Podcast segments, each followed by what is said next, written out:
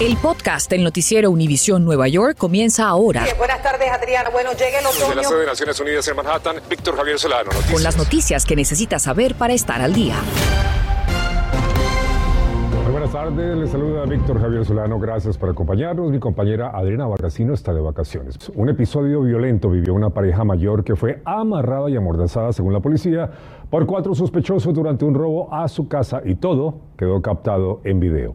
Ocurrió el jueves pasado sobre las avenidas Valentine e East Burnside en Tremont, el Bronx. Un hombre de 64 años que llegaba a su casa fue sorprendido por un sujeto vestido de trabajador de la construcción. El asaltante lo golpea en la cabeza con una barra de metal y luego otros individuos se le unen e ingresan a la vivienda. Los ladrones se llevaron una caja fuerte, dinero, un bolso y una mochila. En New Jersey intentan endurecer las leyes contra la proliferación de armas de fuego. Así que nuestro colega Gary Merson nos informa sobre una propuesta de legislación promovida por el gobernador Phil Murphy. Yo como maestra, eso es algo que, que usted no quiere ver con, con los niños, que, que se tiene que preocuparse de que se van a morir. Con lágrimas a punto de brotar, esta maestra nos narra sus amargas experiencias atrapada en salones de clases con niños autistas a causa de tiroteos frente a escuelas. Para que nosotros podamos ir a la escuela, podamos ir a la iglesia, donde sea, en paz, sin tener que preocuparse de más violencia. Eh, no pude dormir anoche nervioso. Mientras los nervios aún invaden este residente de Patterson, quien presenció este atraco hace menos de 24 horas en un supermercado. Se llevó todo el dinero, me puso el arma en la cabeza y a una niña también. Y nada, esto Patterson está que esto es una delincuencia que todos los días matan uno, dos. No, it's not fair that day after day members of our New Jersey family are being shot and killed. Ante ese descontrol, el gobernador de New Jersey, Phil Murphy, se presentó a una iglesia de Patterson condenando el luto que han atravesado cientos de familias en el último año. Desde la ciudad más grande del estado, Newark, que también ha estado entre el listado de ciudades más peligrosas de la nación, nos confirman haber recuperado 204 armas en lo que va de año respecto a 141 en el mismo periodo de 2021.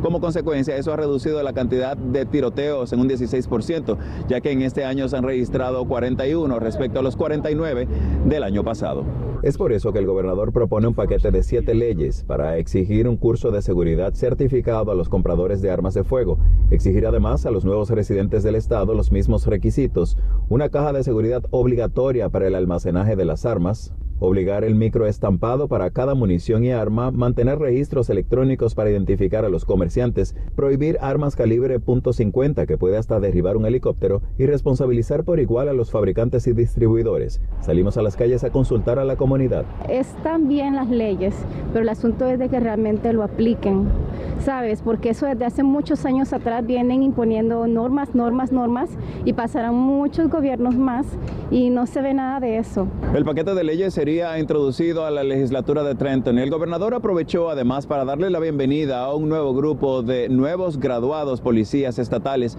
que se dedicarán a proteger también a los residentes del estado. Gary Merson, Noticias Univisión 41. A pesar de los esfuerzos para prevenir la criminalidad en el subway, continúan ocurriendo todo tipo de delitos, incluyendo agresiones sexuales contra mujeres. La policía investiga dos casos en estos momentos. Uno en la estación de Brooklyn, en la calle 74 y Broadway, en Elmhurst, Queens. Precisamente hasta allá se trasladó Peter Ortega y nos cuenta sobre los ataques más recientes a pesar del incremento de la vigilancia policial. La policía pide ayuda a la comunidad para dar con el paradero de dos individuos asociados con agresiones sexuales a mujeres ocurridas en el sistema del subway en Brooklyn y también aquí en Queens. Uno de los incidentes tuvo lugar a bordo del tren número 7, cerca de la estación de la calle 74 y Broadway, donde según la policía, el individuo se acercó a la víctima femenina de 20 años y se masturbó frente a ella.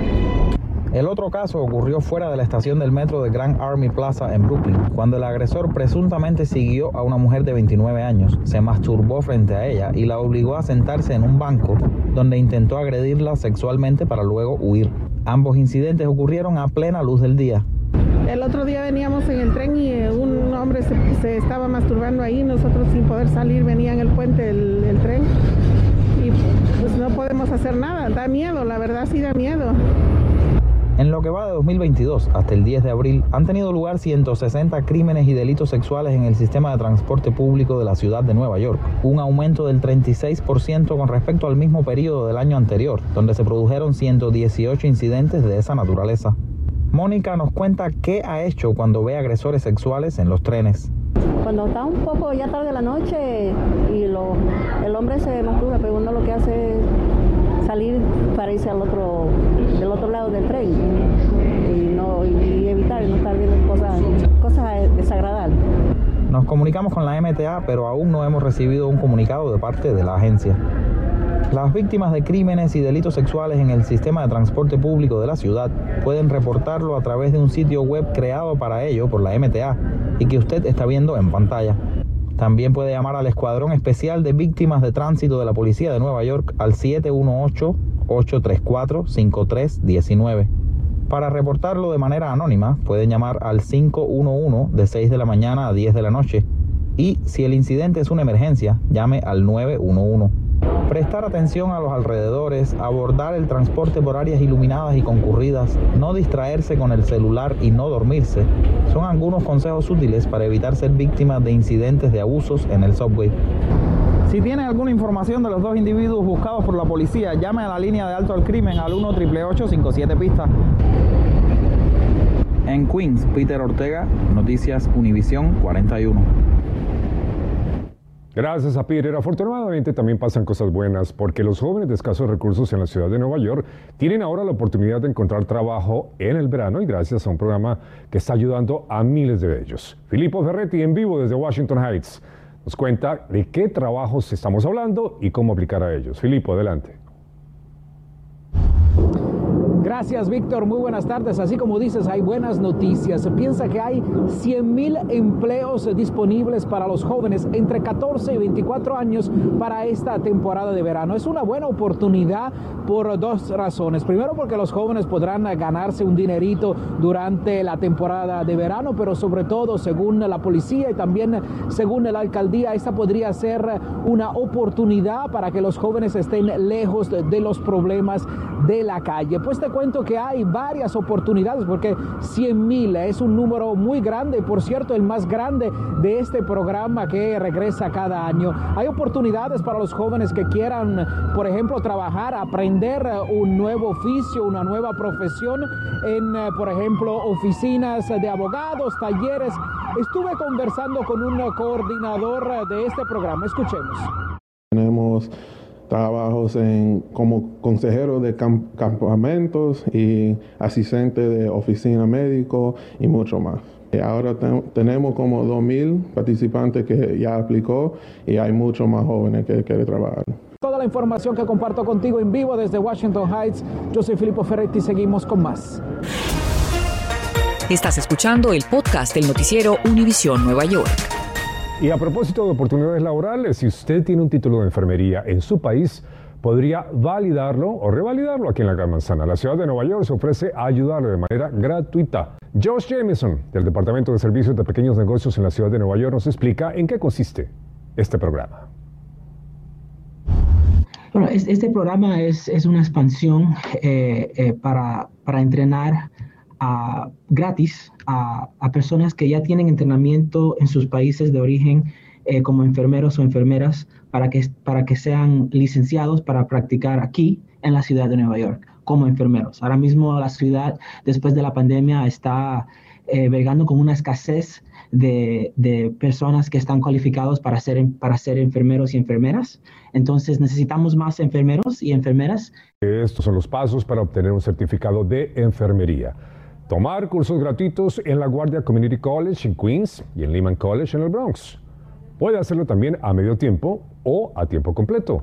Además, debe saber inglés o tomar cursos si no lo sabe. Tener un título de, país en donde usted viene, ganar menos de 40 mil dólares al año y tener acceso al Internet.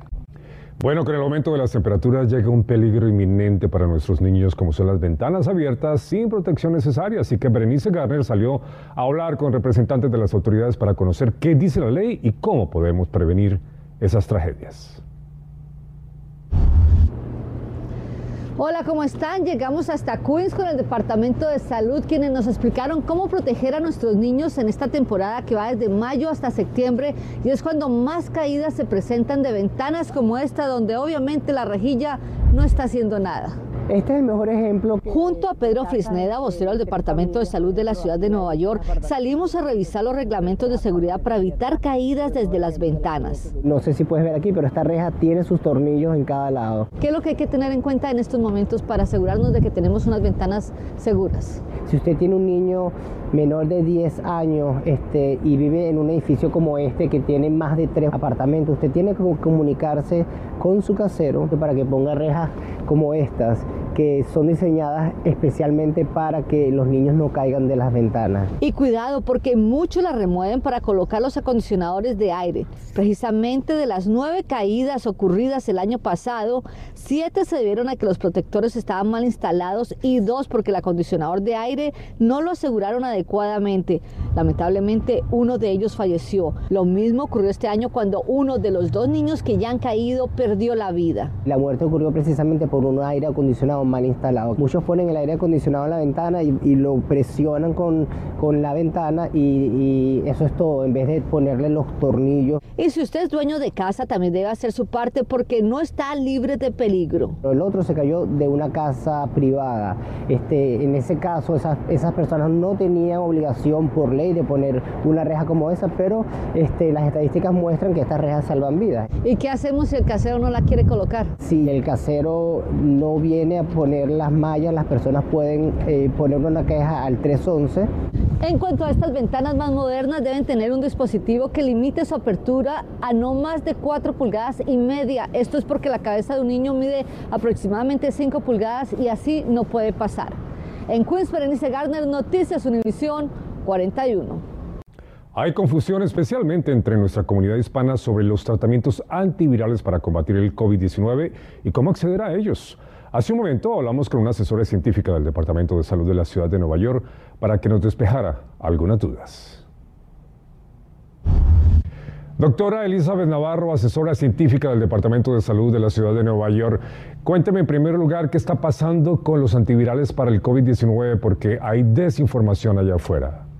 Eh, ahora lo más importante que la gente tiene que saber es que si alguien da positivo para COVID-19 existe un tratamiento, los tratamientos antivirales que le puede proteger de que enferme gravemente de la enfermedad. Y en la ciudad de Nueva York está disponible en más de 100 farmacias y Alto Pharmacy es capaz de enviar los antivirales directamente a la casa de los habitantes de la ciudad. Doctora, ¿qué paso deben seguir las personas que necesiten esos antivirales?